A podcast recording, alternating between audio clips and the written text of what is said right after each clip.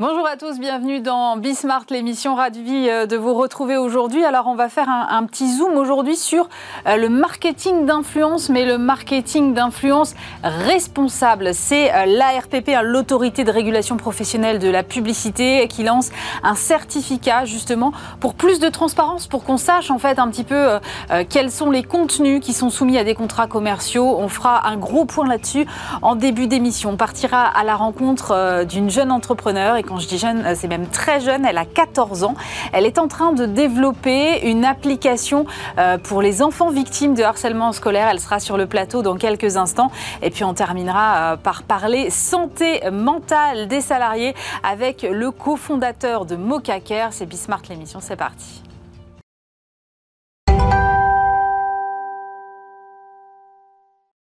Et pour commencer cette émission, on va parler marketing d'influence, mais marketing d'influence responsable, en compagnie de Mohamed Mansouri. Bonjour. Bonjour, Oli. Vous êtes directeur délégué de l'autorité de régulation professionnelle de la publicité, l'ARPP. Euh, c'est pas un organisme qui est très connu du grand public. Peut-être Pouvez-vous nous rappeler déjà euh, ce que fait l'ARPP au quotidien Quel est son champ d'action? Oui, bien sûr. Alors l'ARPP, l'autorité de régulation professionnelle de la publicité, c'est une émanation de la profession publicitaire qui regroupe les marques, les agences et les médias qui, ensemble, réunis, vont définir les bonnes pratiques, les règles du jeu, les règles éthiques et, vont s'engager à, les respecter et vont confier à cet organisme le soin de veiller à la bonne application de ces règles avant diffusion des messages, mais aussi après diffusion de ces messages. Donc ça veut dire par exemple que euh, quand euh, on crée des agences, crée des publicités, vous mhm. allez à un moment dire euh, oui c'est diffusable, non c'est pas diffusable, c'est ça. Il y a une partie en amont donc pédagogique où on va vraiment accompagner nos membres, c'est à peu près 800 entreprises adhérentes, donc je vous l'ai dit, donc toute la chaîne de valeur, hein, marque, agence, média, plateforme aussi, et on va les accompagner, faire clairement du conseil du conseil juridique, du conseil déontologique, pour les accompagner dans cette conformité, avec une particularité pour la télévision et la VOD et le replay, euh, c'est un passage obligatoire. Tout ce que vous verrez à la télévision, en fait, sera validé au préalable mm. par la RPP. Mais l'ARP œuvre sur tous les médias, sur le digital, sur le marketing d'influence, on en parlera. Plus une logique de conseil, mais aussi de monitoring. Que toutes ces règles vaudraient bien peu de choses si on ne se donnait pas les moyens de les faire respecter. Et c'est dans ce cadre que s'inscrivent les bilans d'application des règles déontologiques, les observatoires, le monitoring, dont l'observatoire du marketing d'influence. Et ça vous arrive souvent de refuser une publicité? Ça peut arriver. Euh, on a à peu près, euh, alors pour la télévision, euh, fort heureusement, il y a comme il y a ce système de conseil en amont de la création, de la finalisation euh, publicitaire, ils vont venir nous voir à l'étape du script, du storyboard, de l'idée créative pour éviter de finaliser le spot et arriver à, modifier. Donc les avis à modifier pour la télévision, c'est peu, hein, c'est moins de 10%. Euh, ensuite, euh, sur les, activités de monitoring d'observatoire, on constate bien sûr des, manquements, et alors souvent par méconnaissance des règles. Hein. Mm. Et, donc on interviendra auprès des acteurs, et typiquement pour l'Observatoire du marketing d'influence l'an dernier, c'était un quart des, contenus, euh, des 30 000 contenus qui ont été analysés qui, euh, qui ne révélaient pas cette intention commerciale. Voilà, c'est un défaut de transparence. Donc euh, oui, ça arrive bien sûr, oui. sur justement sur le, marketing d'influence et sur les réseaux sociaux, est-ce que Enfin, j'imagine que les règles ne sont pas forcément les mêmes qu'en télévision. Qu'est-ce qui les différencie, par exemple? Alors, est-ce que, est que, par exemple, les réseaux sociaux sont soumis à la loi E20 alors oui, oui, oui, le sont, les règles sont souvent les mêmes. Alors surtout la loi E20, puisque c'est une loi d'interprétation stricte, mm. c'est une loi pénale. Et euh, en, matière pénale, tout intermédiaire, tout acteur qui aura fourni les moyens de la commission d'une infraction pour avoir sa responsabilité retenue au titre de la complicité. D'accord. Donc dès lors que vous fournissez les moyens matériels ou autres, eh bien, particulièrement pour une loi pénale comme la loi E20, votre responsabilité peut être retenue.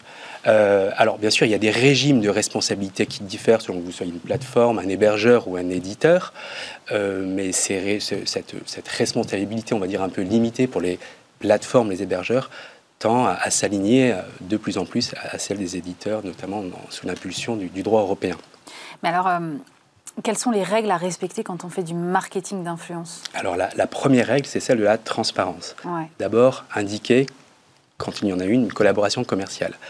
Alors une collaboration commerciale, c'est quand il y a cette fameuse notion d'engagement réciproque. Si vous, influenceur, créateur de contenu, blogueur, talent, euh, KOL, on les appelle, différentes manières de les appeler, si vous engagez à produire un contenu en échange d'une contrepartie, quelle qu'elle soit. Ça peut être un paiement, mais pas forcément. Ça peut être aussi un cadeau, une invitation. Des produits, des, produits, exactement. Quand il y a ces engagements réciproques qui sont pris, eh bien, il y a une collaboration commerciale et celle-ci doit être révélée de manière explicite et instantanée comme le prévoit la, la règle déontologique et, la loi aussi, parce que ne pas le faire. Mais ça veut dire quoi euh, de façon instantanée? C'est-à-dire que ça doit être affiché sur la vidéo, c'est en commentaire en dessous, il y, a, un hashtag à mettre, enfin comment ça se passe concrètement? Alors c'est un, peu tout ça. c'est un peu tout ça. Alors instantané, c'est-à-dire d'emblée univoque. Euh, d'emblée, quand vous voyez le contenu, que ce soit sur Instagram ou. Euh, on sait tout de suite c'est de la On sait tout de suite, on n'a pas à attendre la fin de la vidéo, on n'a pas à regarder dans les hashtags ou les on dit les mots dièses en français, mm. qu'il y a un hashtag collaboration noyé au milieu des, des autres hashtags, euh, on va vérifier aussi que c'est explicite.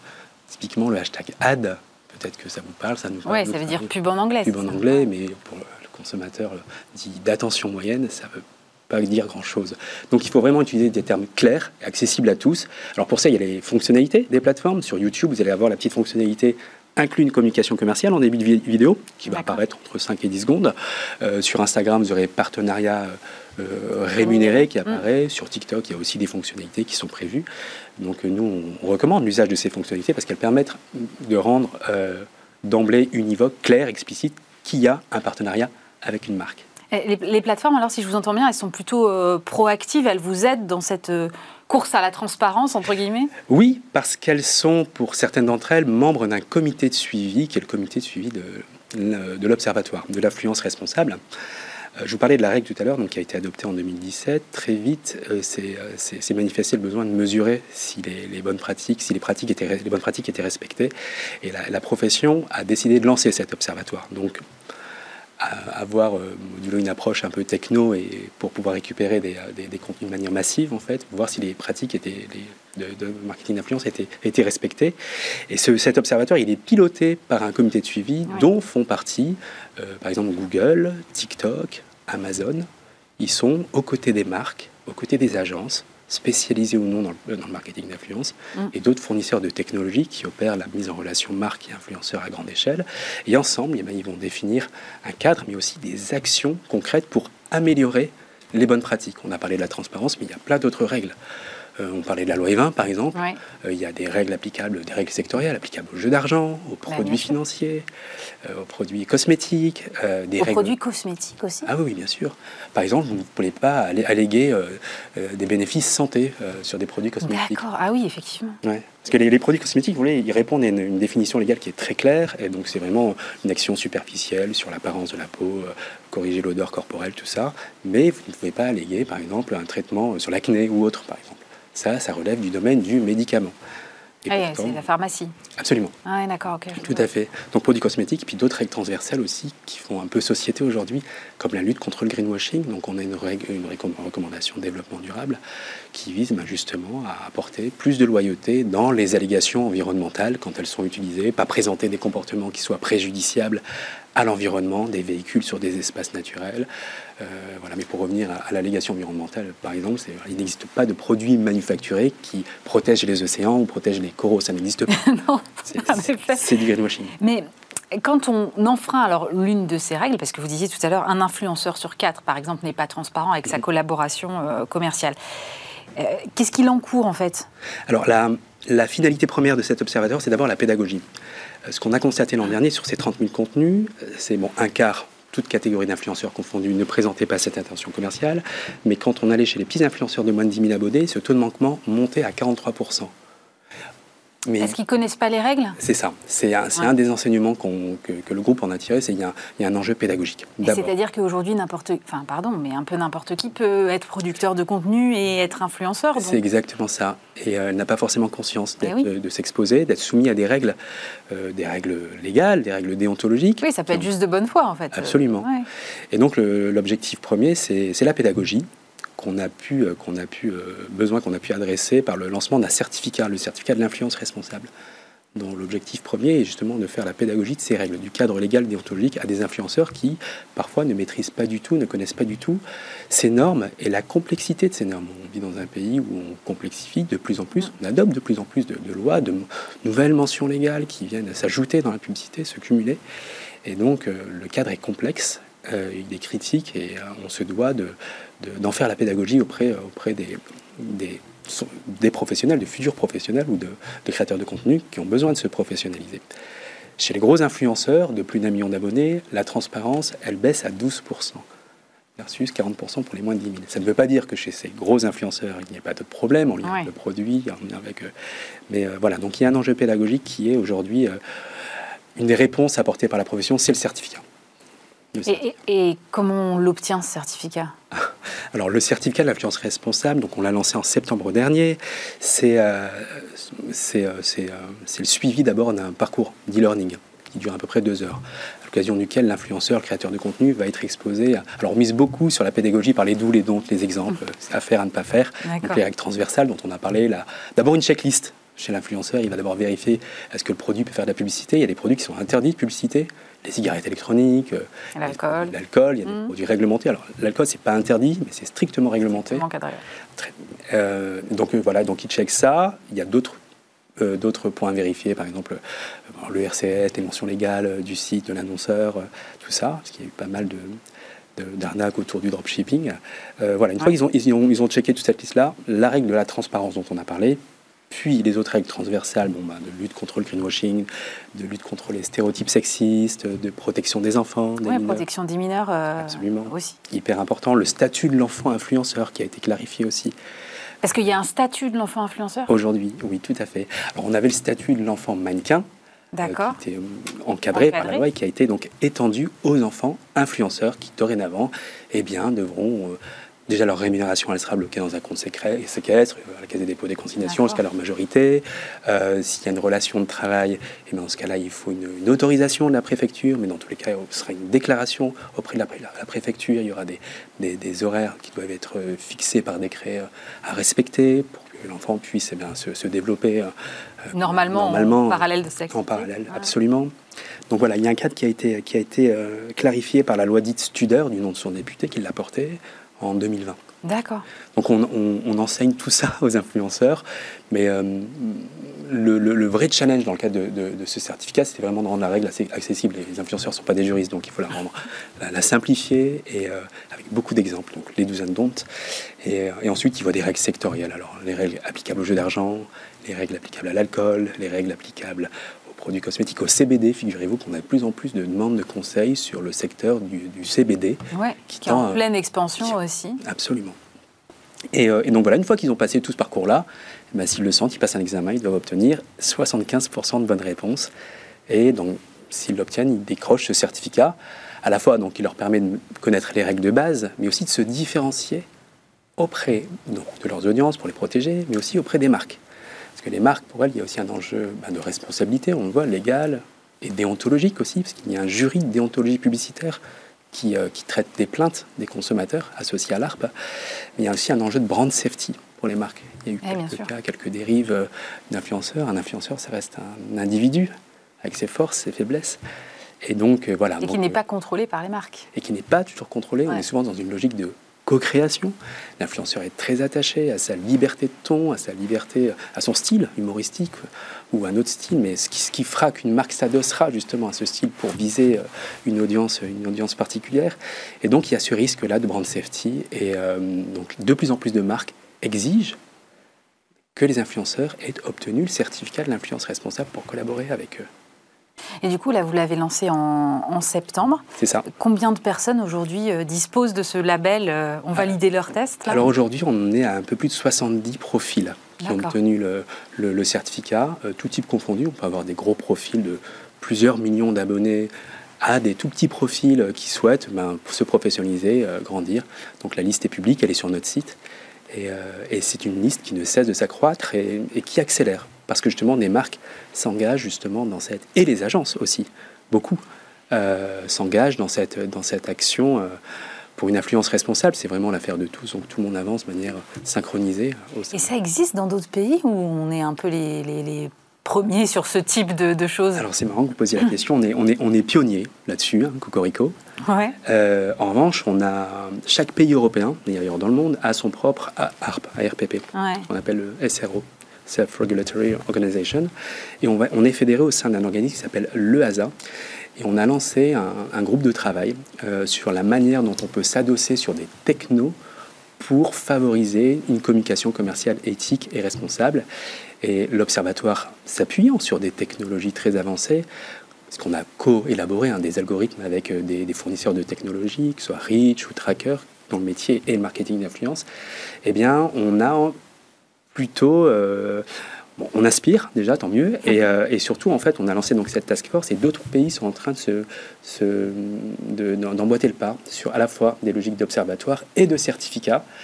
Euh, sachant qu'il y a aussi une demande en France des, euh, responsables d'influence internationaux, les Head of Influence IMIA par exemple, mhm. qui vont demander à ce qu'il y ait un certificat qui soit déployé à, l'échelle européenne, justement, pour des opérations euh, qui trans, trans, enfin, européennes, pan-européennes.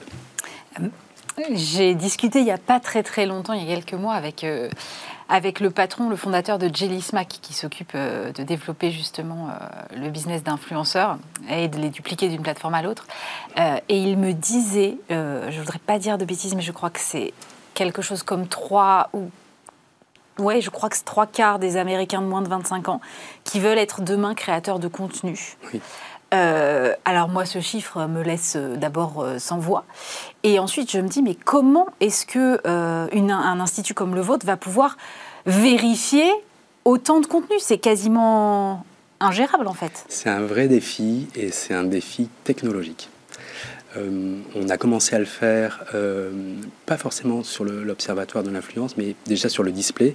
De plus en plus, on, s'adosse à des, technologies avancées, de machine learning, de mmh. détection automatique de ce qu'on appelle les suspicions de manquement, des hypothèses de manquement dans l'image et dans le texte. Et pour cela, les technos peuvent nous y aider. Il y a des technologies dites de computer vision qui analysent les objets dans une vidéo, dans une image. On a les technologies qui, mobilisent euh, le, traitement naturel du langage, NLP, qui vont analyser le texte euh, automatiquement. Et c'est ce qu'on fait, par exemple, dans le cas de l'influence responsable, où on va nous faire remonter automatiquement des contenus dans lesquels on aura un wording très spécifique pour lequel il y a fort à parier qu'il y a une collaboration commerciale. Par exemple, j'ai été invité par nom de la marque, merci à nom de la marque, l'usage des fonctionnalités bien sûr, mais pas que. Donc l'enjeu, il est clairement techno pour pouvoir gagner en efficacité, en efficience, euh, éviter les trous dans la raquette, agir plus promptement, parce que tout va très très vite, les canaux se démultipliant, les formats se démultipliant. Mm. Eh bien, c'est avec l'aide de nos membres et aussi des plateformes, on travaille beaucoup avec Google là-dessus, à l'échelle européenne, sur la manière dont on peut s'adosser à des technologies euh, existantes, soit des modèles d'intelligence artificielle, qu'on va réadapter selon nos, besoins, ce qu'on appelle, euh, pardonnez-moi du du transfer learning. Donc clairement, en fait, c'est des algos qui ont été entraînés sur des contenus et qu'on va réentraîner sur des besoins spécifiques. Par exemple, ben, détecter un véhicule sur un espace naturel automatiquement. Ce sont des choses qui sont interdites dorénavant.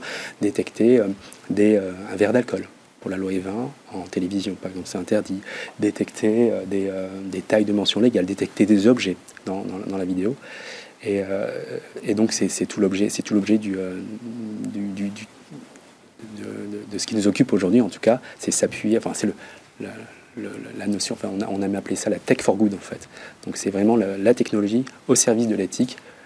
Pour, pour, gagner en efficacité. Vous avez justement euh, consacré une thèse aux opportunités qu'offre l'IA en matière de régulation de contenu publicitaire. Mais si j'entends bien ce que vous me dites, c'est vrai que l'IA va d'abord faire un premier tri, mais in fine, il faudra toujours des humains derrière. On se rappelle de YouTube ou de Facebook qui avait dû euh, rappeler des humains parce que la modération par machine, ça suffisait pas. Euh, on est un peu, on est un peu là-dedans aussi. Évidemment, évidemment, et euh, surtout pour des professions juridiques, là où pour le coup on l'a vu, euh, je pense, de notre vivant, et euh, on, ne verra pas euh, d'algorithme aujourd'hui qui soit capable de reproduire un raisonnement juridique, ce qu'on appelle le syllogisme, par exemple, appliquer une règle à une situation et en tirer une, conclusion. Vraiment, non. Aujourd'hui, l'IA permet de faire des choses très basiques, de, premier, de premier niveau, mais déjà de se défaire des tâches à faible valeur ajoutée qui nous prennent énormément de temps, et avec l'observatoire, par exemple, du digital, où on s'est adossé donc à des technologies avancées, on a gagné un tiers du temps, ne serait-ce que pour aller naviguer et récupérer le contenu. Donc on a des technologies dites de crawling, encore une fois un anglicisme, je suis vraiment désolé, mais voilà, pour récupérer les, contenus. Euh, et, ensuite, ces algos qui vont faire un premier tri de suspicion de manquement nous permettent de gagner un tiers du temps, ce qui est, ce qui est pour nous considérable.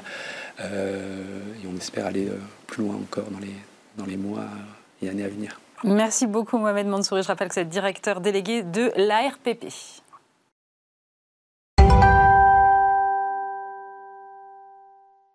Alors maintenant, je vais vous proposer de découvrir un profil tout à fait inhabituel puisque mon invitée a 14 ans. Elle est scolarisée en quatrième au collège de Montrouge, lauréate 2022 du prix Margaret dans la catégorie Junior Europe, un concours organisé par la Journée de la femme digitale. Bonjour Alia Semet. Bonjour. Alors, euh, Alia, tu es fondatrice d'une appli qui s'appelle KidShare qui est consacré euh, au harcèlement scolaire.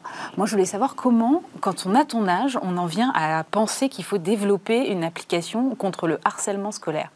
Alors perso, j'ai pas l'idée, enfin je sais pas comment je suis arrivée là, mais en tout cas, je sais que enfin j'ai commencé euh, en CE2, enfin en CE2, je me suis fait harceler par des camarades de classe.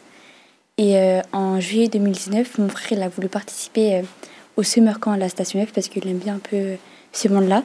Et ma mère, elle a voulu, enfin, elle a voulu que je le fasse avec lui. Mais moi, comme je venais de sortir de mon harcèlement, enfin, j'étais pas trop euh, encore. Euh, je me suis pas in the mood, quoi. Voilà. Ouais. et pour, enfin, et pour euh, me donner l'envie d'y aller, elle m'a parlé de la pizzeria qui avait à côté, parce qu'elle sait très bien que j'adore les pizzas. et au début, enfin, j'ai été juste pour les pizzas, et après, j'ai adoré l'expérience et aussi la pizzeria. Qu'est-ce qui t'a plu alors à Station F? J'ai bien, bien aimé l'ambiance, parce que c'était des startups. Et j'aime bien beaucoup, enfin j'aime beaucoup l'ambiance de travail, euh, enfin la technologie et tout. Euh, j'adore. Mais tu es hyper jeune pour avoir ce genre de discours. Comment tu t'intéresses à la technologie? Mon premier pas qui, enfin, qui m'a lancé dedans, c'est vraiment la, euh, ce à la station F. Et du coup, euh, donc c'est quoi l'objectif et comment tu le développes aujourd'hui? Alors l'objectif déjà c'est de, de redonner confiance aux victimes. Donc mon application elle est composée de deux parties. La première partie, c'est les témoignages de personnalités qui ont vécu le harcèlement pour euh, redonner confiance aux victimes, pour leur montrer qu'on peut quand même réussir même si on, enfin, même si on a vécu le harcèlement. Et la deuxième partie, c'est la partie réalité virtuelle. Donc c'est des, enfin, des mini-scénettes euh, créées grâce à la réalité virtuelle où les témoins et les agresseurs pourront se mettre dans la peau d'une victime pour, leur montrer que c'est pas trop... Euh, enfin, c'est pas... c'est pas un comportement acceptable. Voilà, c'est pas... Ouais.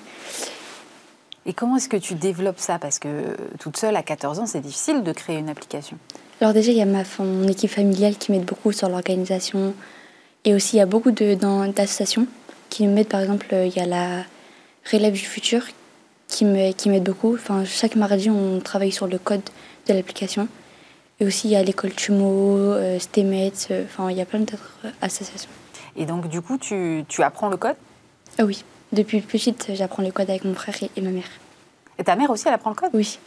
Enfin, elle va se relancer, enfin, elle va se lancer dans le domaine de l'informatique. Donc en fait, c'est vraiment une, euh, une, aventure familiale pour toi? Oui, voilà, vraiment.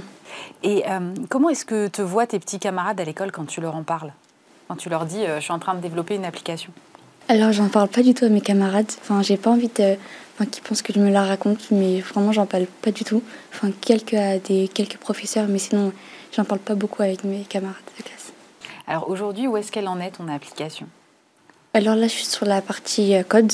Mhm. Et la prochaine étape, ce serait la partie réalité virtuelle et la partie financement, qui sont les deux parties les plus compliquées.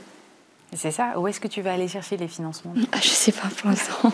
tu ne sais pas du tout? Non. Tu vas te faire accompagner, tu vas peut-être faire du crowdfunding.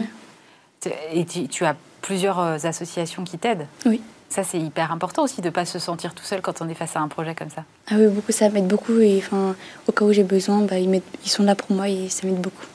Et c'est euh, comment tu es allé les chercher, ces associations? Enfin, En général, j'ai participé à leur euh, atelier. Et après, je leur ai demandé d'être partenaire et ils m'ont. Ils ont mm. plutôt vu ça avec euh, bienveillance. quand tu as gagné ce prix-là, le prix Margaret, que, quelle a été ta réaction du coup? Alors euh, j'étais choquée parce que je ne croyais pas du tout euh, gagner ce prix. Et euh, j'étais vraiment heureuse de pouvoir montrer à toutes les filles que tout est possible et qu'il faut croire en soi. Tu, tu, parles des filles, il y, a, y, a, un vrai sujet, il n'y a pas beaucoup de femmes dans la tech. Tu sais, ici, on a une émission qui s'appelle Smart Tech et franchement, c'est un peu la galère d'aller chercher des femmes parfois pour venir sur le plateau. Tu penses que ton exemple peut encourager d'autres petites filles ou d'autres adolescentes, parce que tu n'es plus vraiment une petite fille, à, à, voilà, à prendre ce type de voix? En tout cas, c'est ça enfin, ce que j'essaye de faire. En tout cas, c'est mon premier but. Comment est-ce que tu vois l'évolution de ton projet ensuite? Tu t'imagines que euh, chaque enfant euh, de, dans 5 ou 10 ans aura cette appli dans son téléphone? Euh, En tout cas, j'espère, même s'il y a une personne qui l'utilise, en tout cas, enfin, mon but, c'est vraiment d'aider au moins une personne. Et si ça peut aider le max de personnes, je serais vraiment contente. Et qu'est-ce que tu aimerais faire plus tard comme métier? J'aimerais me lancer soit dans l'architecture, soit dans le, enfin, la, oh, soit dans l'architecture ou soit dans euh, l'informatique. Ah oui, c'est deux mondes qui ne sont pas tout à fait pareils, quoi qu'on peut utiliser l'informatique dans l'architecture. Voilà. tu te vois comme entrepreneur aujourd'hui? Ou tu te vois davantage comme une adolescente qui fait un, une appli? euh, Enfin, je me vois enfin, je me vois pas entrepreneur. Je pense que je le suis déjà. Enfin, je vous ai pas raconté l'histoire de l'entreprise qu'on a créée avec mes frères et sœurs. C'est quoi cette histoire d'entreprise que tu as créée avec tes frères et sœurs? Euh, En CE1, j'avais un problème avec la notion de la monnaie. Et ma mère, pour m'aider, elle a voulu, euh, enfin, elle a créé une entreprise dans mon quartier pour vendre des glaces, des pop-corn, des pommes d'amour. Et elle m'a mis trésorière. Et depuis ce jour-là, enfin, j'ai adoré l'expérience d'avoir une entreprise. Et c'était une vraie entreprise? Oui. Vous vendiez vraiment des pommes d'amour et des glaces? Oui. Mais, mais c'est super, mais euh, si tous les parents pouvaient faire ça, j'imagine que ce serait génial. Enfin, moi, j'avoue, je, n'ai pas créé d'entreprise pour mes enfants pour leur apprendre à gérer la monnaie. En fait, je vais passer pour une mère indigne. c'est super d'avoir autant d'engagement de, la part de tes parents. Ah oui, c'est vraiment super et ça nous aide beaucoup, en tout cas avec mes frères et sœurs. Bon, et eh ben merci beaucoup d'être venue nous voir, Alias Sémiet, fondatrice de KitShare. Merci.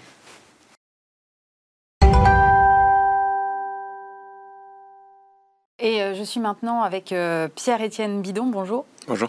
Co-fondateur et co-CEO de Mocha On va parler avec vous d'améliorer euh, la santé mentale des salariés. D'abord, je voudrais savoir, parce que vous êtes lancé quand même avant Covid, comment est-ce que vous êtes venu à vous intéresser à cette problématique de la santé mentale des salariés?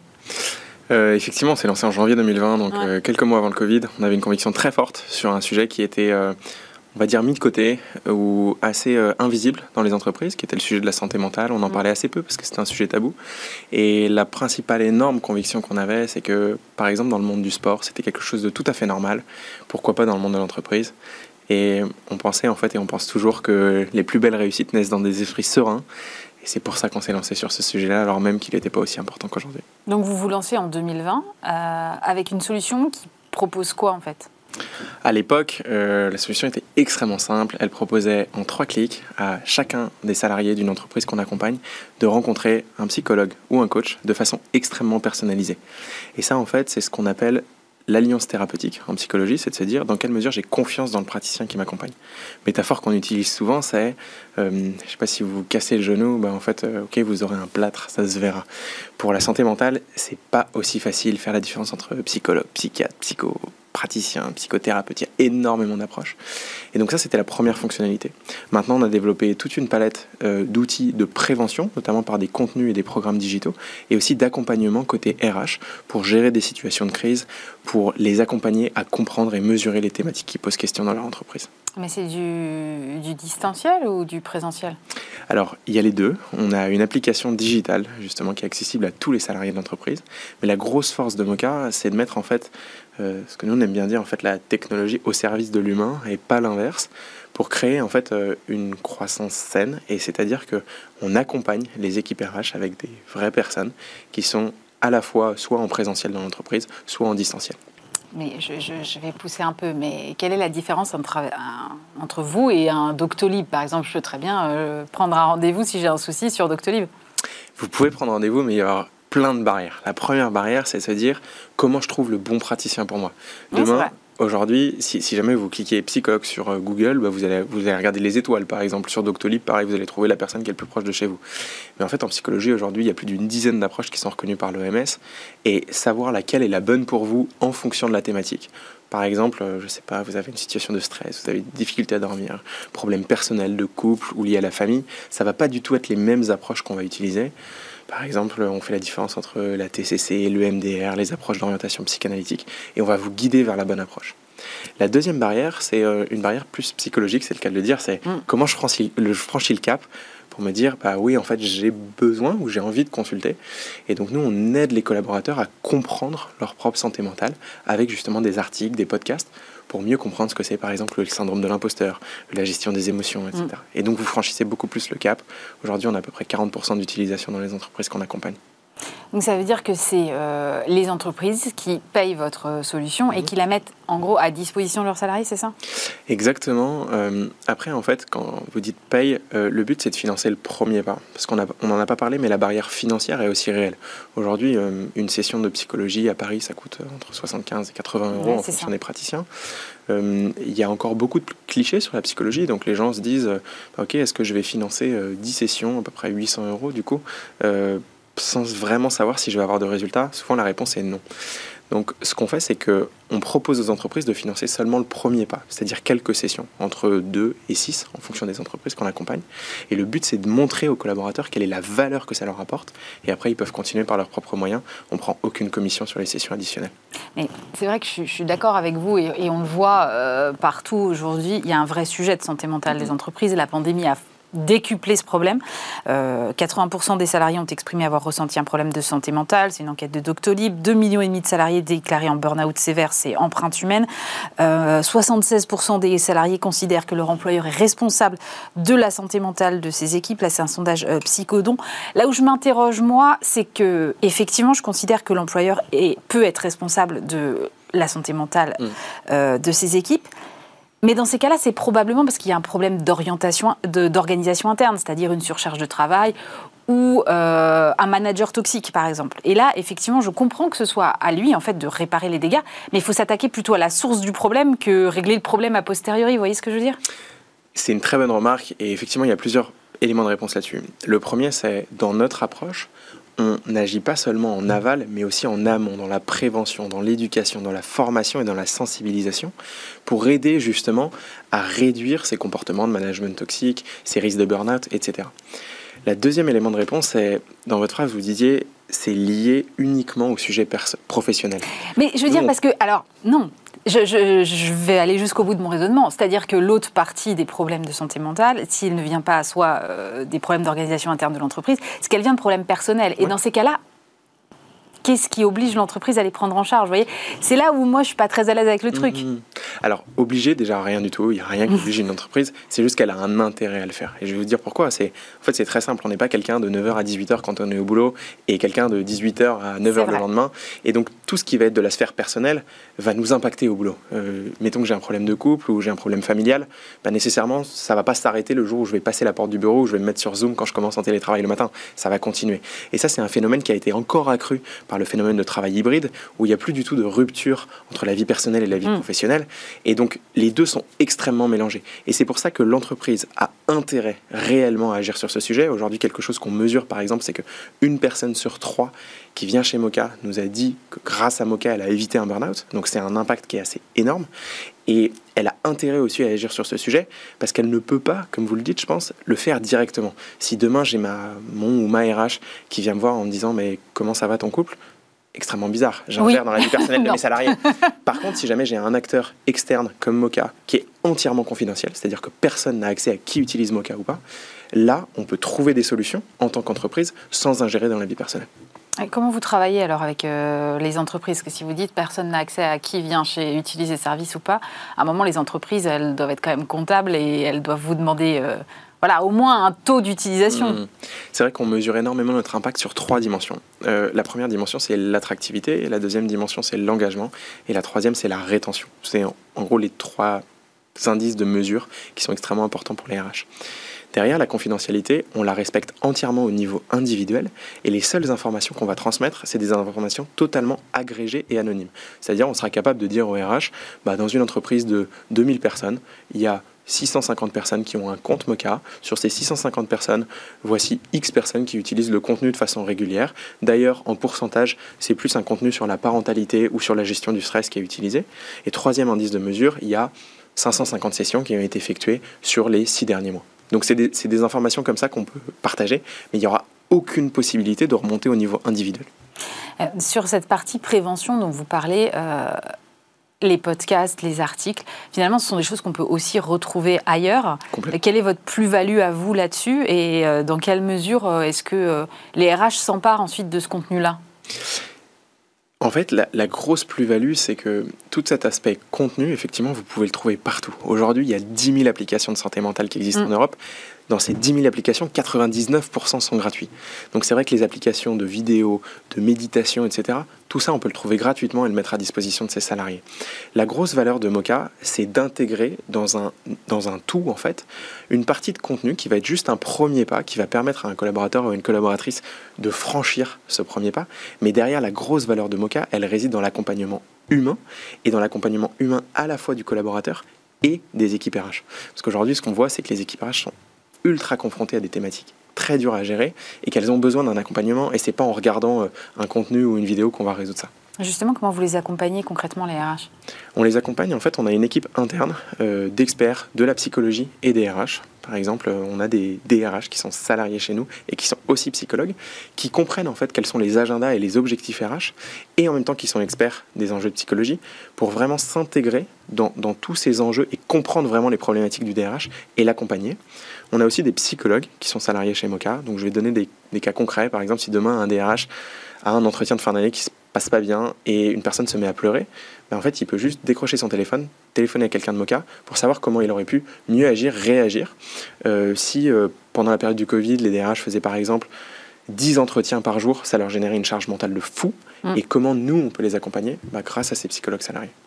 Vous avez fait euh, récemment un, nouveau tour de table avec une levée de fonds de 15 millions d'euros. Dans, ce tour de table, justement, vous avez commencé par parler des sportifs. C'est là où c'est intéressant parce qu'on retrouve Antoine Griezmann et euh, le fonds d'investissement de Blaise Matuidi, Antoine Dupont. Euh, ça veut dire que c'est quand même cette profession-là, aujourd'hui, la profession euh, sportive dans sa globalité, qui a le plus conscience de ces enjeux et que finalement, les métiers plus classiques, entre guillemets, sont un peu à la traîne? Alors, c'était pas tellement une question de métier, c'était beaucoup plus une question de comment on fait pour véhiculer une image extrêmement positive de la santé mentale. C'est mm. vraiment notre vision depuis le départ, c'est d'arrêter de dire la santé mentale, c'est une maladie, c'est un, c'est quand je vais mal que j'en prends soin, mais au contraire, comme la santé physique, c'est quelque chose dont on prend soin quotidiennement. Et pour nous, ces sportifs-là, qui honnêtement nous ont fait rêver euh, toute notre mm. jeunesse et encore maintenant, étaient l'illustration même de ça. C'est-à-dire qu'on les attendait au plus haut niveau de performance. Ils sont constamment exposés aux médias, à toujours devoir gagner. Et pourtant, c'est des gens qui prennent soin quotidiennement de leur santé mentale et qui l'expriment très librement. Et c'est ce message-là qu'on voulait faire passer. Encore une fois, je le répète, c'est les plus belles réussites naissent dans des esprits sereins. C'est quelque chose qu'on dit tout le temps chez Moka. Et c'est pour, nous, c'était l'incarnation de ce message-là. Euh, cet argent-là que vous avez levé, ça va vous permettre euh, d'accélérer euh, à l'international. Quelles sont vos ambitions là? Aujourd'hui, on réalise à peu près 80% de notre activité en France et 20% à l'étranger. Euh, on accompagne euh, par exemple plusieurs filiales d'entreprises françaises au UK, en Allemagne, en Italie, en Espagne euh, et dans d'autres pays dans le monde. Donc l'idée en fait c'est d'avoir une proposition de valeur pour les DRH qui leur permettent d'accompagner de la même manière et avec beaucoup d'équité l'ensemble de leurs équipes partout dans le monde. Et effectivement, ça, ça nécessite du financement parce que on a une logique qui est d'avoir des praticiens sur place parce qu'on accorde énormément d'importance à la culture. Et donc, avoir aujourd'hui des équipes de praticiens euh, à Londres, à Munich, à Berlin, à Madrid, c'est vrai qu'on va le développer encore de façon euh, plus importante. La deuxième, c'est énormément travailler sur notre produit, euh, notamment pour renforcer l'interactivité entre les personnes qu'on accompagne et le, le produit aujourd'hui Mocha. Et la troisième partie, c'est de comme euh, beaucoup de levées de fonds, de faire grandir notre équipe pour encore professionnaliser notre approche auprès des équipes RH. Merci beaucoup Pierre-Étienne Bidon. Je rappelle que vous êtes cofondateur et co-CEO de Mocha Care. Merci d'avoir été avec nous. Bismart, l'émission c'est terminée pour aujourd'hui. Bien sûr, on se retrouve euh, vendredi prochain et puis euh, lundi, vous avez rendez-vous avec Stéphane Soumier. D'ici là, vous pouvez évidemment nous retrouver en podcast, en replay, également sur le site de Bismart. À très bientôt.